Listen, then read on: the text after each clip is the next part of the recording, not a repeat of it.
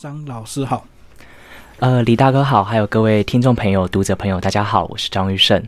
好，那一开始先跟我们讲一下，你在过去呃更早的时候是本来就喜欢念书的一个人吗？其实我对于念书这件事情，我其实到大学才开始对念书感兴趣，再加上我国中跟高中的升学的成绩并不是说非常的亮眼，就是中庸中庸这样子。嗯嗯，对。然后你那时候高中考的并不是非常如意，对不对？对，其实我国中考上高中的时候，我原本的第一志愿是因为我是屏东人嘛，嗯，那那时候国中对英文还算有兴趣，原本想要设定我的目标是当年的文藻，文藻当年还是五专哦，那那时候他的分数也要三百八十几、三百九十几的高分，那我国中的成绩并没有那么理想，那最后我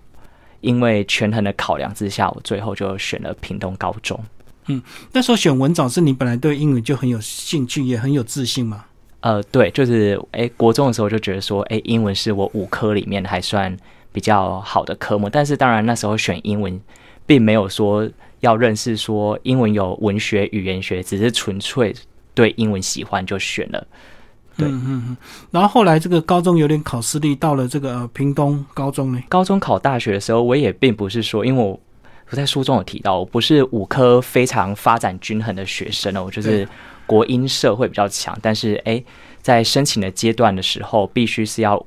有时候你需要一些总积分比较高的情况下，哦但那时候考完学测，我自己也贪玩了，就心定力不够，没有要继续考职考。那在申请的阶段，就是刚好高中老师是英文老师，那我也是当时也是接触了非常多老师带给我们的这个。英文文学相关的作品，因为老师也会课堂补充，所以高中的时候让我对英文这一块有很强烈的兴趣哦。后来就选了这个，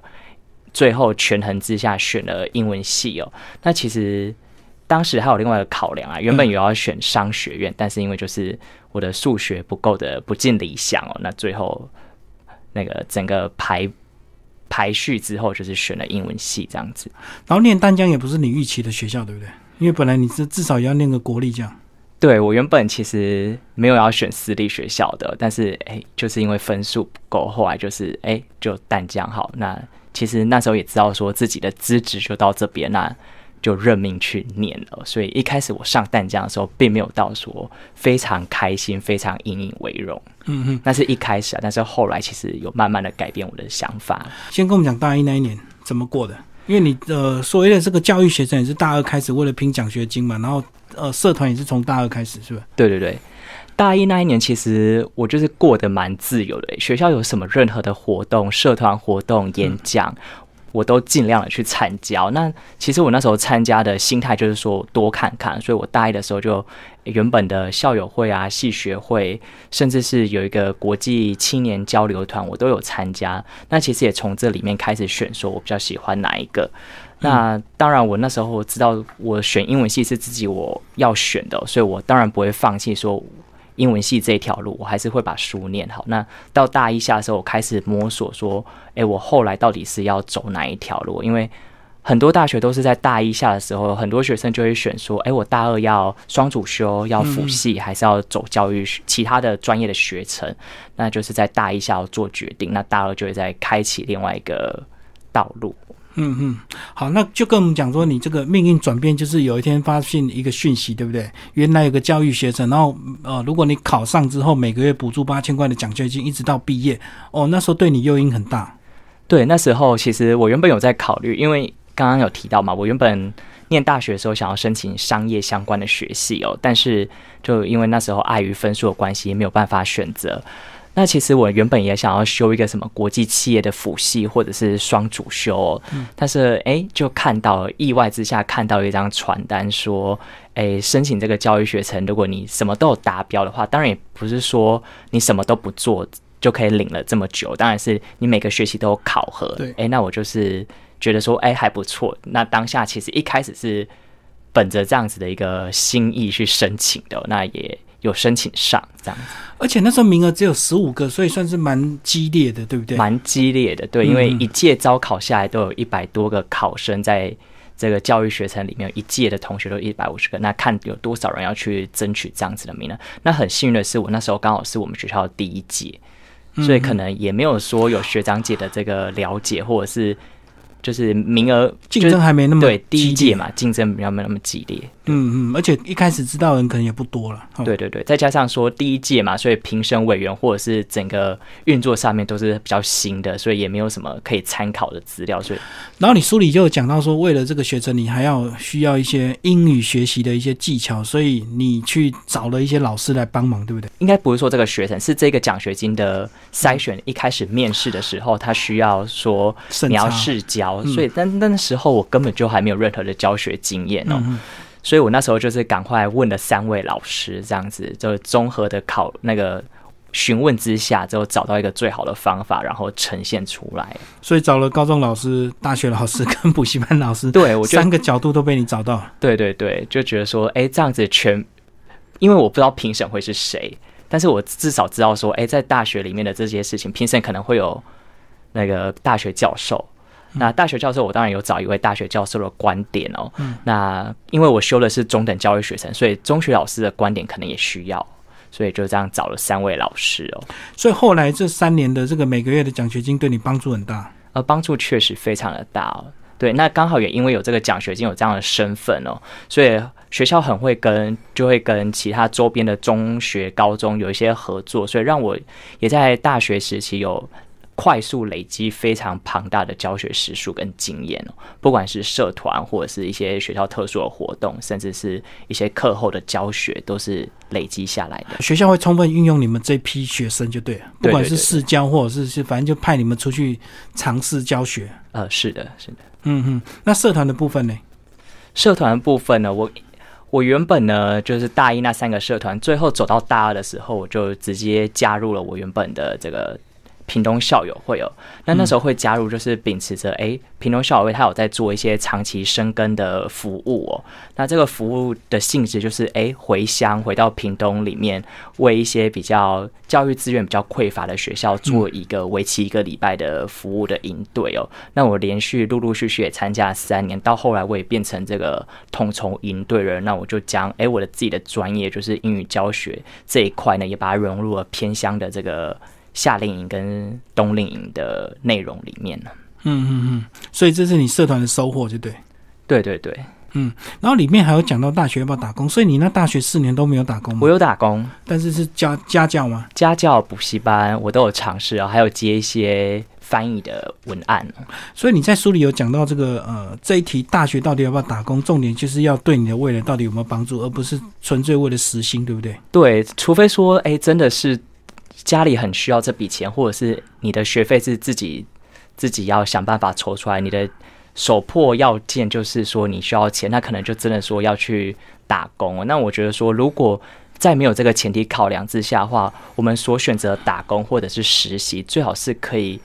让自己在专业或者是多接触更多的领域。讲白一点，就是说没有呃，并不是说要冒犯哦，但是就是说讲白一点，大学的这一段阶段打工，我强烈还是建议说不要做一些。体力活或者是嗯苦力活，还是走一些自己未来专业，或者是可以让自己接触更多兴趣的这个面貌的工作或实习机会哦。嗯，然后你这本书名啊叫做《世界不是我们这种笨蛋想的那么简单》，这样的一个观点或这样的书名，是不是在你这个到英国之后才开始开窍？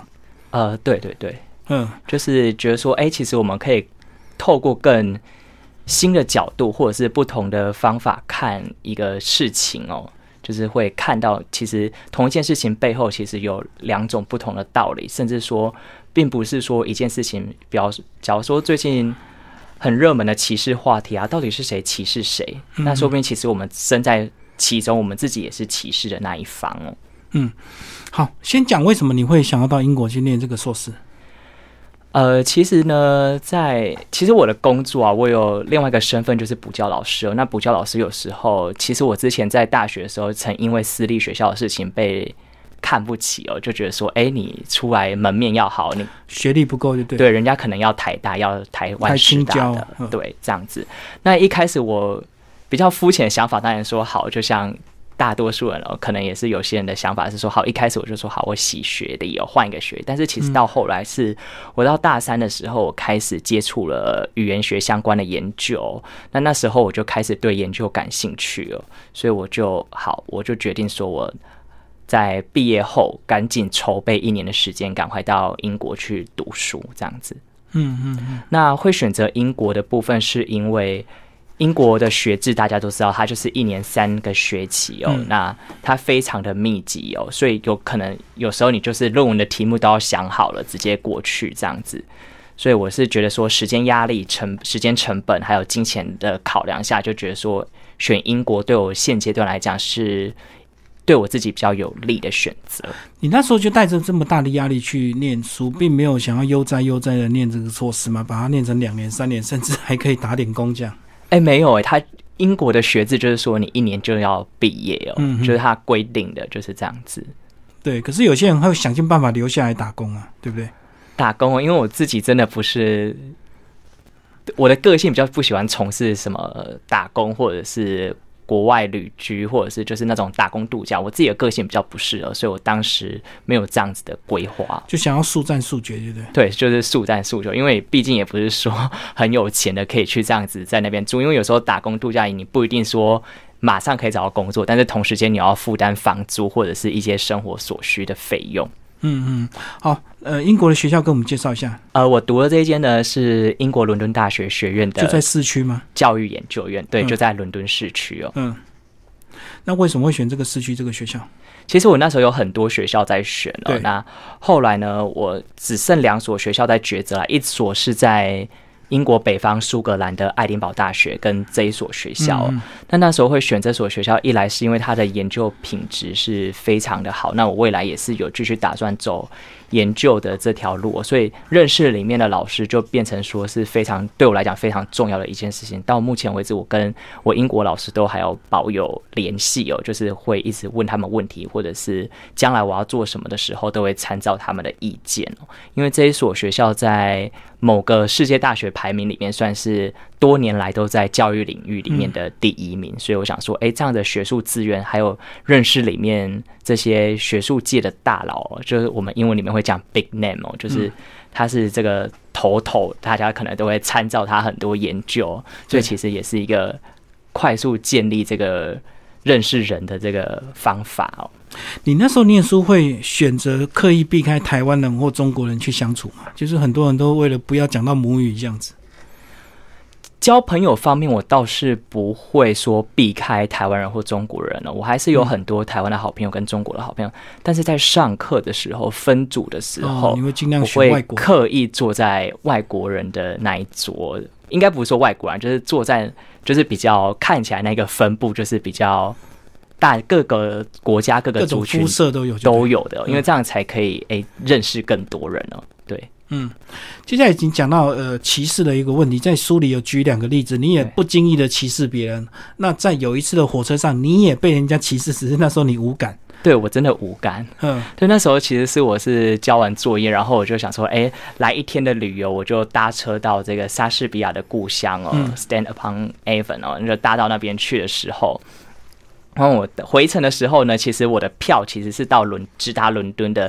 但是那时候在查票的时候，验票员并没有告诉我说，哎，我要到哪一站转车，因为这是临时的资讯哦。但是我隐约听到他查到我后面的那一对老夫妇的时候，他也。跟他们讲说，哎，你们到伦敦吗？什么之类的，就是是其实是那个讯息，他应该也要通知我的，但是并没有。那我后来就我怕真的坐错车嘛，因为是晚上，如果真的是坐错车，我可能就要在车站睡一晚哦。这样子，我就赶紧向那个老夫妇确认说，哎，到底是有没有这样的讯息？那他就说有，如果你要到伦敦的话，要在中途换另外一班列车哦。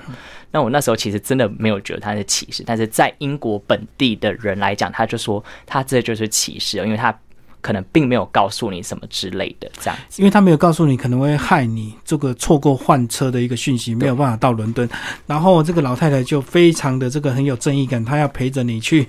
呃去申诉这样子，愿意帮你做证人。对对对，但是其实我到目前为止，我都觉得说，哎，这真的有歧视吗？就是。但是就他们自己本国人观点，好像就真的是有。或许他常常观察到这种现象，他看你是外国肤色，他就不想跟你讲话，或者是故意不告诉你这样子。对，或许真的是这嗯，样。然后对当地人他们就比较友善这样。对对对，嗯那另外一个是你歧视别人，也是因为这个肤色的问题，你就讲了一句“想不到你英文这么好”，结果人家也认为你怎么可以开这种歧视的玩笑？对，但是其实我讲这句话真的是无心之言，因为那时候我到德国受学术训练的时候，就是也是申请到补助，然后到德国做学术训练的时候，坐在我隔壁的那个是他们本校的这个学生哦，嗯那是参加他们这个暑期一样是训练，然后我就跟他闲聊嘛，然后聊一聊之后，我就说，哎，你英文很好哎、这样子，嗯然后其实我因为我们上上午的课程就是在讲说跨文化相遇哦的这个，就是刚好跨文化相遇就很容易牵扯到歧视，或者是对不同国家的种族的偏见，或者甚至是自己的。用自己的滤镜看世界这种议题哦，然后他就哎、开了我我这样子不经意的讲了这句话，其实我真的是要称赞他哦，然后他就跟我回击了说，哎、你这样子是歧视哦，那可能大家听到这里就是觉得说，为什么称赞别人英文好是歧视哦？因为我还没有交代说跟我聊天的那一位大学生的背景哦，他的背景他其实是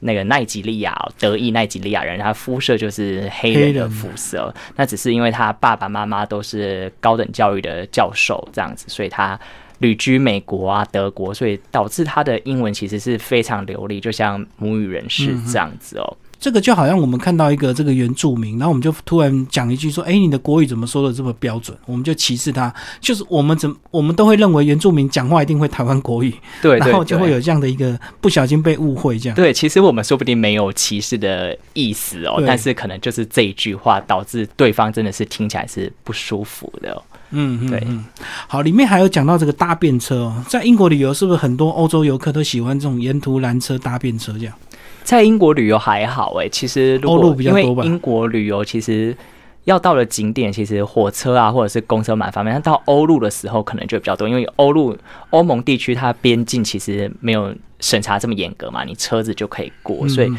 有时候搭便车之旅，有时候就是会被视为说这个。有些人觉得方便哦，那甚至还有很多部落客在这个分享分享说你到底要怎么么搭便车哦，嗯甚至说你如果拦不到便车，你就要去责怪那个地方的驾驶，或者是说责怪那个地方的人怎么这么不友善。不热情就对。对，那其实是这个事情，我们就可以看到背后说，到底怎样是搭便车？搭便车真的都是像大家描述说这么的好吗？嗯嗯，因为有时候如果真的是遇到人口贩子，那你怎么办？或者是遇到一些心怀不轨的人，你搭上车，你还有机会开口在网络上跟人家分享说要怎么搭便车比较好吗？我觉得对，即使你是男生，你也要小心，有些人也是贩卖器官的，所以不是说男生就安全，女生就危险这样。对对对，嗯，如果你搭错车的话，可能就你的人生就是人生末路的一个灵车嘛。对，就找不到机会跟人家分享说要怎么样搭便车省钱、壮游这样子。嗯嗯嗯，你在里面还有讲到一段你这个你人生的宿敌啊，现在还是吗？哦，现在其实讲宿敌是，其实我们一直以来都有很多，其实我们很多对立面的想法哦，因为他可能比较。比较友善一点，但是其实我这个人就比较没有那么友善。其实，所以我们有时候看法事情会不一样，所以我才会用“宿敌”这两个字来特别形容他。那就是跟你一样功课好的人，所以你们常常在很多场合会较劲，就对了。也不知道会较劲，有时候还是合作、哦嗯对，只是说我们有时候看法不一啊，或者是我们要争取的东西很雷同的时候，就会有这样子的，算是余量情节吧。不过我们到目前为止也是交情很好，这样。所以她是一个女生，对，她是一个女生啊，是我嗯大学的同学，这样。可是你现在才二十五岁，所以你们人生路还很长啊。里面有一段讲到大叔为自己的英文道歉，然后这段你写的蛮深刻，就说最后你遇到，其实，在你的那个计程车司机，他也为他的英文道歉，你觉得很不可思议啊。对，因为他就是一个道地的英国人哦。那因为那时候我是到了机场，因为你到机场已经很晚了，我就不想要搭着这个地铁，我就直接有在还没有到英国之前，我就订了一个轿车的服务，我想要直接直达我的这个接机服务嗯对对对。那那时候其实他有打电话给我，但是他有跟我说一连串的英文，但当时我也没有听得很懂，我大概只听得到关键字，说他到底在哪里，我赶快过去找他哦。那他看到我的第一句话，他就跟我说：“哎，真的很抱歉，我没有办法好好表达我的英文。”其实我真的非常惊讶，因为他我后来问他说：“哎，你在英国生活很久？”他说：“是。”哎，但是他其实就是一位移民哦，这样子。但是我也。就觉得说，为什么你要因为英文差跟我而道歉？其实我也听得懂，然后我也到跟你相遇了。嗯，因为他遇到我第一句话就跟我说：“哎，I can't speak proper English。”嗯，那我就觉得哎，很神奇哦。那后来其实是我到我自己哦，到诊所看诊的时候，我就其实我那时候中耳炎，我到诊所看诊说那。在台湾要描述中耳炎病症，感觉很很容易哦，就是说，哎，我耳朵闷塞，然后里面好像有积水的感觉，听不太清楚。嗯，但是把这些变成英文之后，我可能要去查说耳朵发炎怎么讲，然后中耳炎怎么讲。那我就那时候去看诊的时候，就准备了一张小纸，做了一些小抄，因为我怕有些字我到先把字查好，先把文那个叙述写好就对。对，即便说医生讲到这个字，我大概知道他在讲什么吼。那到了那边之后，我就说。我就讲了嘛，叙述我病症，然后他也跟我讲怎么给我一些处方签。然后他看到我那张纸之后，他就问说：“可以借看一下吗？”我说：“哦，好。”然后就拿给他看，他医生就说：“哎，你很认真，那什么什么之类的。”就先查好这些字，我就说，我当下就也脱口而出说：“哦，真的很抱歉，我没有办法好好把我的病症描述的这么清楚，这样子。”然后医生听到之后，他也跟我说：“哎，真的不用道歉哦。如果真的为这件事情感到抱歉的话，那当初他也是要写很多道歉的函，道歉悔过书。因为医生刚好也是一位华裔的移民哦，所以可能是透过这种哎，我们每个人哦背景都不是英语为母语第一语言的情况下，哎，大家可能会有这种深刻的感受。但是到头来，我们都会觉得说。”其实英文它就是沟通嘛。如果你没有在这一块要钻研，说你要做什么英语学者或者是英语专家的话，它其实，在每个人生命中就是一个沟通，只要对方理解彼此就好了。而且，即便在英文里面，其实伦敦有很多俗谚俗语，也并不是说我们读了很多教科书，或甚至是我们在那边生活很久，我们可能每天都还会遇到一点新的东西，因为伦敦它就是。非常的大，然后不同的族群间，像年轻人会有年轻人的一些流行的俗谚哦，可能也是要听到，然后你可能在那个语境猜得到，那猜不到的话，你可能也是要问一下对方说，哎，这个到底是什么时候可以用？这样子，就跟我们现在讲小确幸一样，即使英国人这个外国人学了再好的中文，他如果没有学到这个小确幸，他也听不懂。那这个就是我们当下的这个流行语。然后这个小确幸呢，里面你也写了一篇，就是年轻人真的都会只是。想要有小确幸的一个厌世代嘛？对哦，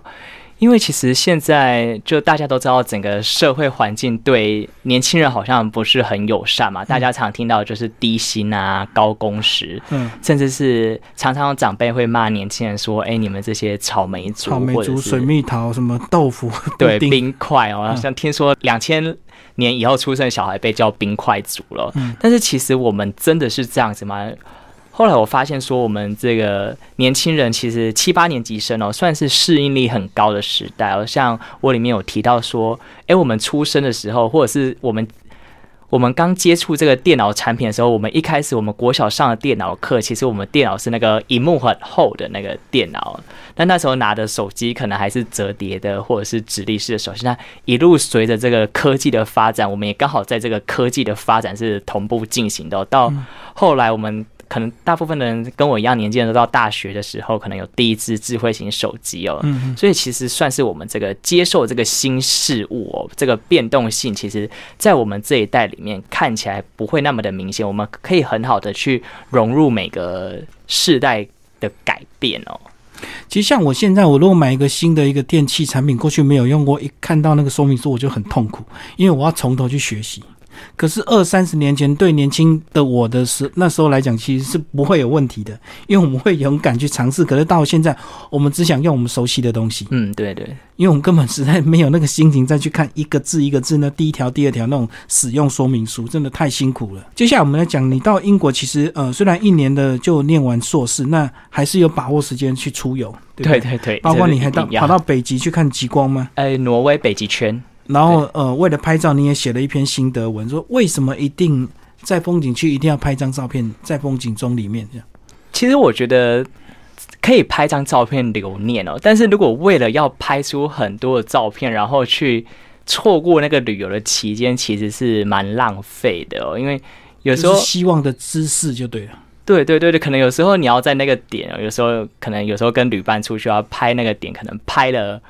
不下一二十分钟，就有时候会觉得说，哎，你到这边到底是为了要旅游，还是要看世界？很多人都说，哎，我的梦想是环游世界，或者是我想要到各个地区看见不同的美景风景，跟当地的人接触体验不同的文化，但是到。到当下的时候，你反而去着重说你拍出来的照片，然后你上传的样子要怎么样？那时不时的关注说多少人来帮你按赞，然后留言哦。对对，这反而就失去了说你到现场拍照留念的这个本质哦。所以不是说到国外旅游，或者是到台湾国内或者是其他地区的风景区旅游不能拍照，而是说。我们在拍照之后，这个就留念。但是你当下的心境是什么呢？或者是说，你对于拍照这件事情，你究竟是只为了上传吗？让大家知道说你在国外，还是它是一个留念，跟你家人朋友分享的这个照片？哦，确实，现在很多人出国，这个拍照一打卡之后，就很希望大家赶快按赞留言，当下却没有好好的享受，他反而只在乎荧幕里面的大家的回应，这样。对对对，甚至是说他在他去的地方其实就是下雨雨天，天色很差，但是他为了上传这个照片，把那个图片修的说就是风和日丽哦，这样子也是，或是把美食修的很美化，就对，对对对，就是说习惯相机先吃哦，但是这也不是说不行啊，但是就是说你不要矫枉过正，为了拍照然后就弄很久这样子。有这个愉快的旅游经验，当然也有一些不愉快的经验，里面有讲到你这个有时候为了搭飞机。哦，无止境的延误、延误、延误，其实你就看得出来英国人的一些本质。对，其实我有一次延误，真的，其实我遇到非常多次搭飞机的延误的经验，但是有一次真是特别久，从这个晚上的八点一路到这个凌晨的两点。那那时候其实就是因为。在我们飞机的行进路线有一块那个雷雨包哦，所以航空公司一直评估哦，就不飞不飞这样子。那其实大家都已经在登机门前了，只差登机门开上飞机哦。那那时候大家就一开始真的诶，相相对的，如果在台湾的登机门前被喊停飞。过去的新闻媒体报道，我们应该已经看到很多旅客在咆哮了哈。对，然后会上传或者是大吵大闹，对，就是训怒那些地勤人员。但是反而我在当下，我并没有看到任何的争吵争执哦，顶多就是有人过去问询问状况，但是都没有看到任何的怒吼，甚至是到后来已经两三个小时、三四个小时过了之后，还是大家都在那边等。那机上的。机组人员不断的广播，那唯一看到就是说有人去改了机票，有人就请航空公司说可不可以先去附近的饭店休息，不要搭这班了。那后来真的是还有年轻人苦中作乐哦，开始拿吉他出来弹这个。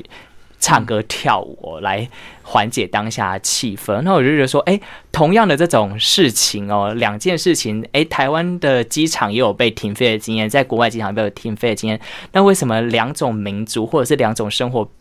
背景的人，他所散发出来的底蕴其实是非常的截然不同？那我在书中有提到说，这个英国人哦，他们把这个。高夫曼哦？如果透过高夫曼 （Goffman） 这个语言学家的这个视角去看的话，你会发现英国人在这个人生剧场上面，他演的非常的体面。即便说你可能觉得他虚假也好，但是他其实在这个剧场上、这个舞台上，他呈现出来就是这个体贴别人、体恤别人哦的这个情况下，这样子就好像感觉他们比较随遇而安，对不对？那如果是我们亚洲人，可能就会暴跳如雷，就说你怎么可以延误我的计划跟行程这样？对对对，他们当下真的我没有看到任何人丝毫的一点怒吼跟怒气哦，顶多就是不耐烦，但是都不会把这些气出在。机组人员或者是机场人员上面就很能够忍耐，就对，对对，那跟日本人蛮像的。日本人也是蛮会、蛮压抑、蛮忍耐的。对，但他们压抑好像也不是说都往肚里吞哦，他们会赶快找到另外一件事情来抒发自己这个情绪哦，所以才会有那个载歌载舞的这个年轻的乐团哦，这样子。最后，你有讲到一些比较沉重的问题，就是有些到底人生到底公不公平？是不是在你出国也看到很多有些人出国是很容易的？对。我之前有短暂的期间在一所私立学校待过。嗯，那那所私立学校的学生，他就是家里就是本来就是相对于一般家庭，可能他们是更富裕的阶层，爸爸妈妈可能都是公司的董事长，甚至是。政府高层哦，所以他们其实，在准备出国这段期间，他们完全不需要为了钱来烦恼。像如果比较像我这样子一般的民众的话，我们可能还要去想说，哎，要去算一下说这个地方的开销，这个学费、房租，精准，整个估算之后再来决定一所学校、哦。那他们那些学生哦，孩子，他们就是只要专心读好书就好了，他们不太需要再去烦恼这个钱的问题了。嗯所以曾有人常常说，出国读书就是两件事情哦，那个毅力跟财力哦。对对对，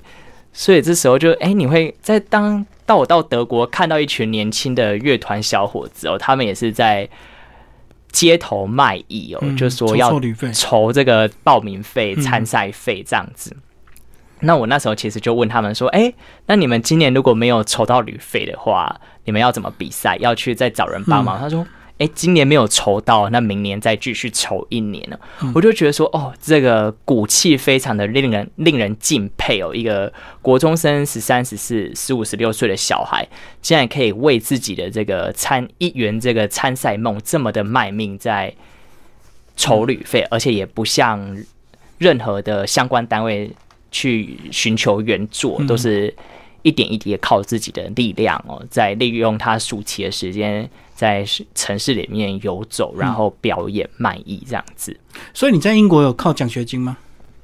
呃，我其实没有靠奖学金哦，嗯，对我就是这样子，就是直接在那边，因为其实英国的学制，他对于硕士生，他不太希望，他不太会给奖学金，即便有，也不是全额奖学金。我我申请到了另外一所学校，他有意资助我，就是两千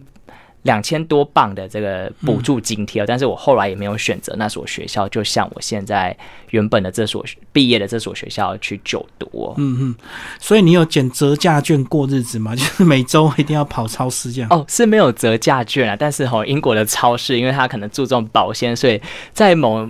超市都有某个时段，它会有那个 reduction，它就是贴那个标签，贴在这个商品上面的六折集齐品的折扣，那这个折下来都差很多，所以有时候如果刚好下课接近这个时间的话，就会赶快先去一趟超市哦，所以大部分都是快打烊，对不对？大概是五六点诶，五六点的时候就有了、哦，对。嗯嗯嗯，台湾的超市大概都是打烊这个呃八点或九点之后，就会看到那个销售人员开始贴那个折扣，要不然就要隔夜了。那但是其实都还是可以食用的啦，只是它就是注重那个贩售的这个样貌哦，这样子。最后跟我们讲一下，你在那里念的是应用语言学，对对对，应用语言学很多人会搞不清楚，它到底跟英语或者是应用外语到底差别在哪里？哦，其实当每当我在台湾哦，或者是跟我的家人朋友说出应用语言学这个这几个字的时候，他们都会以为说，哦，你去学英文吗？还是你多学了几项的语言嘛？啊，其实不是哦，应用语言学的范畴它相当的广，它可能包含了社会语言学，还有心理语言学，甚至是。各种不同的这个神经语言学哦，那其实我自己比较专注的范畴是在这个社会语言学，还有这个教材教法，甚至是语言习得的部分哦，就是跟教育比较相关。那社会语言学的部分呢，就是我们在看一件社会的事情的时候，甚至是两个人在对话的互动、眼睛的眼神的接触，或者是手势，这都可以是分析出说这两个对话者在对话里面运用怎样不同的谈话技巧，来达到让这两个对话者的谈话有在同一条线上哦。这是我在英国有一个一门的研究是做这个，那另外。一部分就是语言习得跟语言测验偏量部分哦，这样子。应用语言学并不是跟英语有相关，只是因为你去英国，所以你需要英文而已，对不对？对，但是它其实也跟可以把它放到英语学习的领域里面去哦，所以也是说，并不是说没有相关，或者是并不是说百分之百相关，大概就是会有重叠的部分哦，这样子。嗯，所以我们中文也是会有应用语言这样的一个，哦，会会会就就会把这些理论可能套换成在中文里面这样子哦。嗯。最后，你这本书的副标叫做《从屏东到英国只有八个小时的时差，却改变你二十年的这个呃眼界》，跟我们讲一下你英国看到最大的，你觉得最大的一个差别，跟你屏东差别在哪里？带给我最大的文化冲击是英国人非常的做自己哦，嗯，就是像我里面有提到说，哎，我们那个论文的指导期啊，其实到七月而已哦，但是他八月的时候看老师哦，有些老师会在这一段期间，他愿意继续为你咨让你咨询，或者是让你问问题，但是我的老师就是非常道道地地的英国人，他就跟我说。不哦，这一段时间就是我的这个休假期间。那其实这也是不能是因为这样就判别人说这个不近人情，因为这本来就是规定里面说八月老师不会指导哦。嗯，那只是因为有些老师可能比较好心愿意这样子。那里面我也。在英国里面，我就发现说，哎，他们其实是一个非常讲原则的这个族群跟民族，他不会为了你去牺牲了他的这个原本的生活的空间哦，甚至是他该怎么做就怎么做，他会把事情做到最好。但是在那段时间，假如说不是他要要负责的时候，他就会拒拒你于门外了。所以人家常常说小。那个小小小的要求可能会为你带来很大的麻烦。有时候我们说，哎，朋友、亲朋好友跟你说，可不可以帮个、帮个、帮个什么小忙？那其实这背后其实会带出更大的事件。就跟他下班之后，他完全不看赖的工作讯息一样的意思。他上班很认真，可是他下班完全不看。对对对，嗯，包括你里面有讲到说，你去开户头，然后那个承办人告诉你。下次再来，因为他今天想要准时下班。对他已经预期说现场现场这批人会大概到结束，即便说下班时间还没到，他也不要再接新的这个顾客了。他就说好，就请你择日再来这样子。所以他们算是非常有原则的做自己，就对，这是对你蛮蛮大的一个冲击，对，蛮大的冲击。但是他们在做自己的同时，也不会让别人感到失被冒犯哦。他做自己的同时，他也是表现出了一个。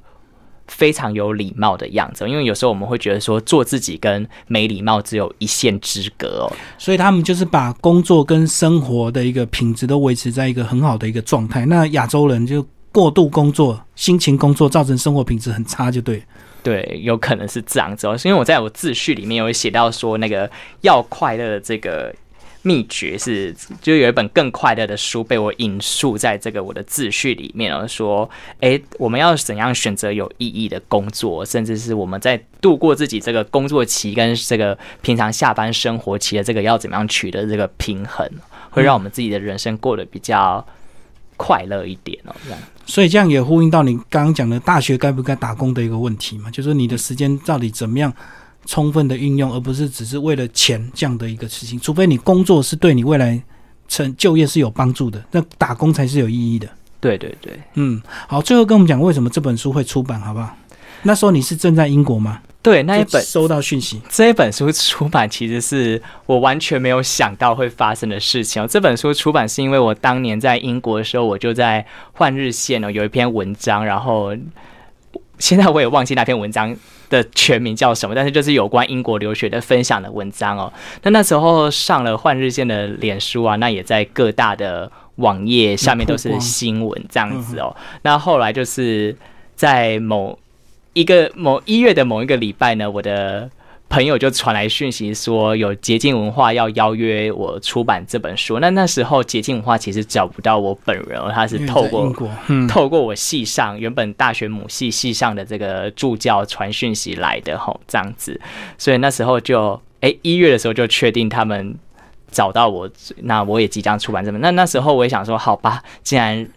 有这个机会，那也是要把这件事情做完了。所以，其实，在去年的时候，我就写了两本东西，一本是我的学位论文，一本就是这一本书籍。这样，所以我相信写这本算是调剂轻松一点，因为写论文确实很痛苦嘛，对不对？哦，对，嗯，对，这本就是，哎，你换换另外一个语言之后，记录不同的事情，这样，另外一种心情。最后，帮我们介绍你的推荐人，好不好？有没有特别想要跟我们分享的？我的推荐人呢，有两位是帮我撰文推荐啊，一位是淡江大学英文学系的副教授林明辉老师哦，嗯，那他其实就是在我大学时期对我非常有。就是对我非在我的这个求学之路上对我非常好的一位老师哦，即便是我到英国，甚至到现在，我很多事情都还会跟他商讨情谊哦。那另外一位金融系的这个徐承贤呢，他是我的高中同学哦。那其实那时候我们两个就是常常会投稿一些，因为我们是社会组，就是大家所谓文组的学生，所以我们常常会参加一些。语言比赛啊，或者是投稿比赛哦。嗯嗯对，那想说，哎、那时候就是他跟我都有这样的相同背景，我就那也是现在年轻世代的一个代表，就也邀请他来帮我写一下这个推荐序。等于是同学观点就对，对对对，那其他的几位老师呢，就是都是有接触过的嘛。对我高中老师啊，或者是大学老师，甚至是补习班的老师朋友们这样子哈。嗯。最后，你想这本书给青少年看吗？因为以你自己青少年现在才二十五岁这样的一个角度，你觉得你这本书能够带给他们什么收获？在前面的第一章里面有讲到说，第一章的是挥别过去的平庸，航向不平凡的未来。我就我自己的观点，我真的觉得我的中学时期过得蛮平庸的。即便说我国中有读在所谓的资优班里面，他但是他也不是最自优的那一班哦，因为我们那时候那个年代读书可能还可以分班哦，这样子。那其实我觉得说，你即便说你的过去不那么的好哦，但是你透过一些有规划性的、有技巧性的这个努力的方式哦，其实还是可以运用大学这四年，或者是在你还年轻、很有多方面的这个挑战选择的时候呢，你还是为可以为自己开创出一个。不一样的这个未来哦，甚至是你会想象不到的。我在读国中的时候，我也没有想象过说我可以在大学毕业后马上出国去读书哦，这样子。甚至在大学就开始教英文，就对。对对对，从来在国中的时候也没有想到说，哎，我在大学的时候可以，那时候就可以开始站上讲台，然后开始教书，这样子。好，今天非常谢谢我们的呃作者张玉生为大家介绍他的新书《世界不是我们这种笨蛋想的那么简单》，捷径文化出版，谢谢。